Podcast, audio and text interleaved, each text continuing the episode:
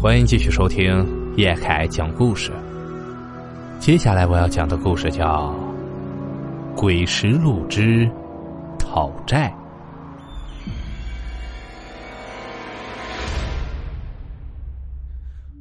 这是一个装修师傅跟我讲的故事。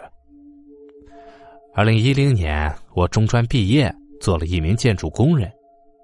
当时我的工种是钢筋工，带我的一个老师傅啊，每天都会唠叨我很多遍，要注意安全，一定要记得戴好安全帽，把安全绳也系上。咱们干这行啊，一定要时刻注意，否则这后悔就晚了。师傅，这些话你每天都说好多遍，是不是遇到过什么事儿啊？在我的一再追问下，他向我讲起了原因。哎呀，那是年前了。他说，啊那是二零零八年的一天。那年啊，他带了几个同乡来干活，可没想到其中的一个同乡刚干了几天就被砖头给砸死了。他赶到现场时，看到那个同乡躺在地上，红白之物流了一地，身上的骨头也都被敲碎了，别提有多惨了。建筑商和甲方赔了些钱，事情总算慢慢过去了。一天晚上，他在工地的临时房里睡觉，突然一阵阴冷的感觉笼罩了整个工棚。按理说，八月份的天气不该这么冷的。他在迷迷糊糊时，突然感觉到背后有人盯着自己，那种感觉非常强烈。他在阴冷的感觉中，慢慢的醒了过来，战战兢兢的转过头去，却真的看到蚊帐外面歪歪扭扭的站了一个黑色的人影。他在惊恐中爬了起来，隔着蚊帐看着那个黑影。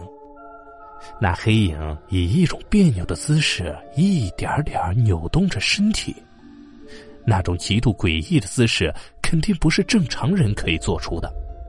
就像一个没有关节的躯壳，向不同的方向扭动的四肢。当人影越靠越近，他看到那是一个头颅粉碎的恐怖尸体，他顿时吓得大叫了起来。一声尖叫惊动了很多的工友，大家都过来看看这大晚上的是出了什么事情。工友们都累了一天了，他实在是不想打扰大家休息，就说自己就是做了个噩梦，因为他也实在不能确定刚才是不是真实的。于是就又躺在床上想再睡一会儿，可这次躺下却怎么也睡不着了。就在这个时候啊。他听到工棚的门被慢慢的推开了，那声音在寂静的夜里显得格外刺耳。紧接着，一个长长的人影被月光投到了屋里。他想起床看看到底是什么人要在这半夜吓唬自己，可是他发现身体怎么也动不了，像是有千斤重物压到了自己身上。慢慢的。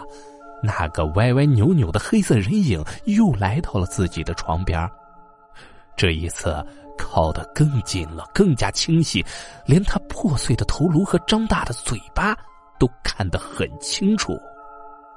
他真的很想大喊一声，把那些工友再找来，可是他用尽了力气，却发不出一点声音，而那个鬼影却已经扑到了蚊帐上。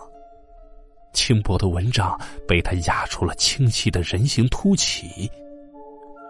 我的钱，我的钱，别拿我的钱！鬼影的呼喊让他确定了鬼影的身份。也正在这个时候，他的身体突然能动了。他拼了命的踢翻了蚊帐，跑出了工棚。他实在是不敢再回去了，就在隔壁工友那里啊。生生的坐了一宿。第二天一早刚刚上班，他就找到了包工头那里，把昨晚的恐怖经历讲了出来。你是不是扣张海庆的钱了？说呀，是不是？我告诉你啊，我早就觉得你给张海庆家里的钱不对数了。其实他知道包工头扣了那个死去同乡的赔偿款，可是说出来自己又得不到，还得得罪人，所以啊，他就没找那麻烦。而那个包工头听到这里，真的害怕了。倒不是怕他生长，而是那包工头自己昨天晚上也遇到了跟他同样的恐怖事件。后来啊，包工头亲自上门，把私自扣下的三万块钱送还给了家属，又去张海清的坟地上磕头赔了罪。哎呀，你别怪我唠叨啊，都注意安全，什么也没有命重要。哦，知道了，师傅。我在那个工地也干了两年，也见到了很多事故发生，可师傅带的这一组啊，却从来没有出过事。好了，故事到这里啊就结束了，感谢您的收听。咱们只听故事，切勿迷信。如果你喜欢叶凯的故事，请帮忙订阅加关注。